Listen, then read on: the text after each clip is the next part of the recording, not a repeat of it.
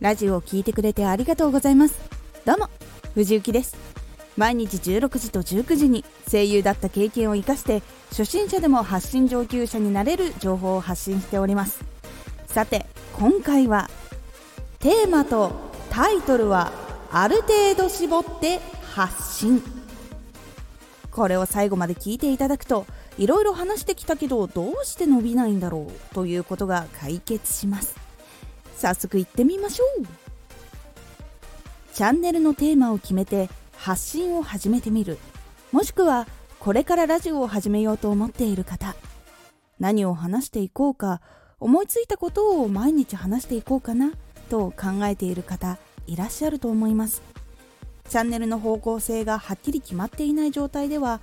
バラバラに話すとここはどういうことを話しているのかわからないということを引き起こしてしまいます。始めたての時には少し注意が必要です。もちろんチャンネルのジャンルによりますが方向性情報楽しみ方をずらさないようにするために発信するときは最初のうちはタイトルやテーマはある程度絞ってやるのがいいです。チャンネルの中で健康料理栄養の話したり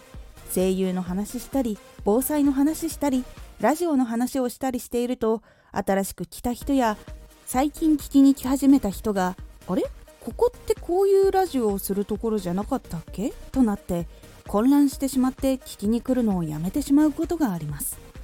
なので1日の中で更新をするときは1つの時間はこの話を絶対すると決めるようにしてみてください。例えばラジオの始め方の中でも機材に絞る話し方に絞る SEO に絞るなど一つのことを続けて発信していくことでまずここのチャンネルではどんなことを発信しているのかイメージがしやすくなって安心して聞きに来ることができます。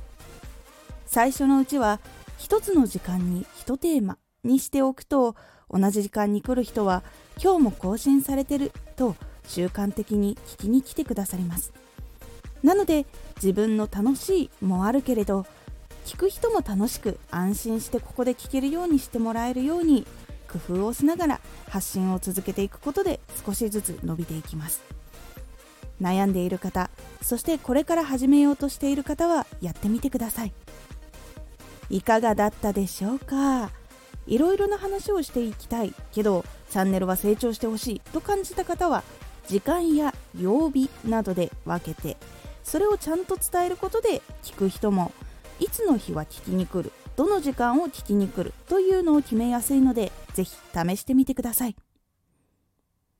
今回のおすすめラジオ。チャンネルのテーマの決め方がわからない時に聞くラジオ。まずチャンネルテーマを決めたいけど自分が何が話したいか話せるかわからないという方におすすめのラジオです。このラジオでは毎日16時と19時に声優だった経験を生かして初心者でも発信上級者になれる情報を発信していますのでフォローしてお待ちください。今回の感想もお待ちしています。ではまた。